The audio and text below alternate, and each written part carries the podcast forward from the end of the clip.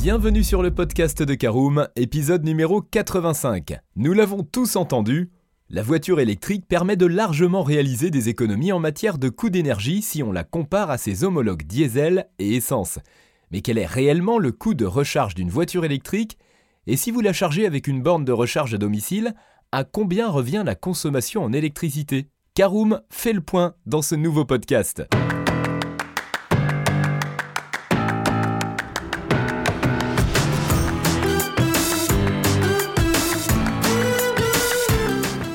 Bonjour et bienvenue dans un nouvel épisode du podcast de Caroom, le podcast dans lequel on vous partage notre expertise dans le domaine de l'automobile. Mandataire, voitures neuves et d'occasion, importation, démarches administratives, essais, bons plans et nouveautés, on décortique tous les sujets ensemble pour répondre au mieux à toutes vos questions sur l'automobile. Caroom, c'est un comparateur de voitures neuves, d'occasion et de leasing mais aussi un guide d'achat qui vous accompagne et vous conseille dans toutes vos démarches automobiles. Bonjour à tous et ravi de vous retrouver pour un nouvel épisode de votre podcast automobile préféré Caroom. Alors au sommaire, nous verrons en première partie les installations nécessaires pour recharger sa voiture électrique. Nous parlerons prise renforcée ou wallbox. En deuxième partie, nous parlerons du coût de recharge de la voiture électrique et les facteurs liés au contrat d'électricité du foyer, les facteurs liés au modèle de véhicule électrique, comment est calculé le prix des recharges ou encore l'exemple de la Renault Zoé Z50. Et nous terminerons ce podcast par l'essentiel des éléments à retenir. Alors c'est parti, voyons les installations nécessaires pour recharger sa voiture électrique. Eh bien pour la recharge de véhicules électriques à domicile, il est préférable d'éviter de les brancher sur une prise de courant classique. Ceci pour que vous ne vous inquiétez pas du réseau électrique. Le temps de recharge de la voiture électrique sera en effet plus long, une surchauffe ou encore une surtension pourrait arriver en raison du manque de puissance délivrée par la prise domestique, intensité de 10 A, puissance de 2,3 kW. Il est donc plus judicieux de recourir à d'autres solutions comme la prise renforcée ou la borne de recharge. Voyons combien coûtent ces installations. Parlons tout d'abord de la prise renforcée. Moins chère à l'achat mais aussi à la pose, la prise renforcée est une prise spéciale installée par un électricien. Normalement l'intervention ne prend qu'une heure, le tarif comprend la pose de la prise et d'un disjoncteur différentiel. Selon le fournisseur, le prix de la prise renforcée va de 130 à 230 euros. Au total, comptez environ 500 euros TTC pour passer d'une puissance de 2,3 kW à 3,2 kW 14 ampères. Notez que la recharge de la batterie n'est pas encore rapide, même s'il y a déjà une amélioration dans la puissance. Alors quid de la wallbox? Pour profiter davantage de flexibilité, misez en effet sur un boîtier mural ou wallbox. C'est une borne de recharge à faire installer par un professionnel et vous ne pouvez alors pas l'installer vous-même. Elle permet d'optimiser la charge, et là encore, le prix d'achat varie en fonction de la puissance délivrée par la wallbox. Certains modèles de bornes de recharge affichent une puissance de 7 kW monophasée, intensité 32 A. D'autres bornes pour voitures électriques vont plus loin, avec une puissance de charge de 11 à 22 kW triphasé. Dans les deux cas, un dispositif de protection électrique doit être installé également. Le prix de l'installation complète est donc conséquent, soit à partir de 1000 à 2000 euros TTC. Cependant, l'investissement en vaut la peine car une wallbox offre un temps de recharge rapide. Cette option vous permet également d'économiser sur la facture d'électricité. N'hésitez pas à vous renseigner au préalable pour savoir comment bien choisir votre borne de recharge à domicile. Pour cela, rendez-vous sur notre site internet caroom.fr.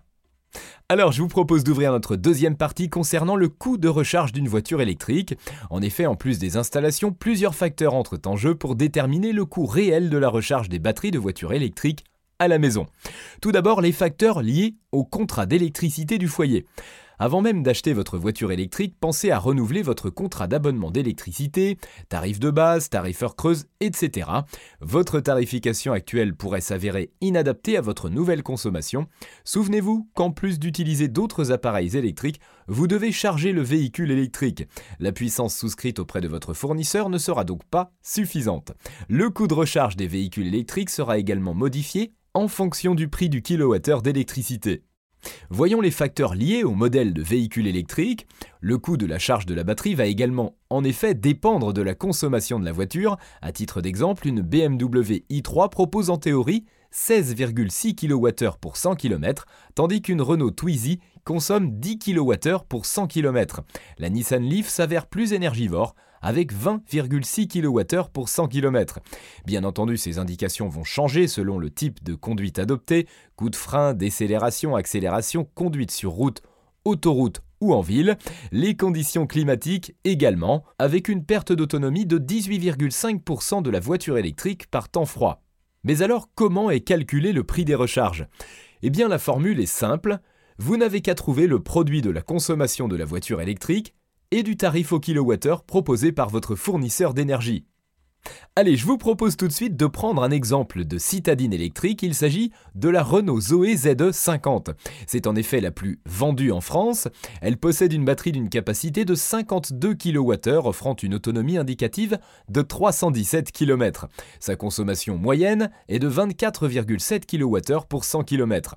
Avec le tarif heure creuse d'EDF en 2020, le coût d'une charge est donc de 0,380 euros par kilowattheure multiplié par 24,7 kWh pour 100 km, soit 3,40 euros pour 100 km.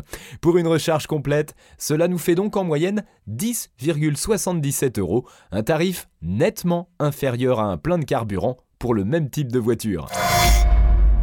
C'est l'heure de l'essentiel à retenir de ce podcast. Avec une citadine à moteur thermique, vous débourserez en moyenne plus de 60 euros pour faire le plein.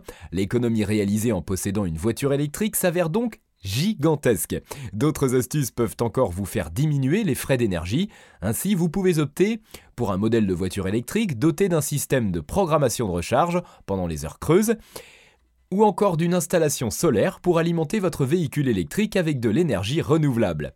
Vous en savez maintenant davantage sur le coût de la recharge, mais savez-vous comment recharger votre voiture électrique en copropriété? Là encore, rendez-vous sur notre site internet et plus particulièrement le lien dans la description de ce podcast qui vous permettra de trouver toutes les informations nécessaires.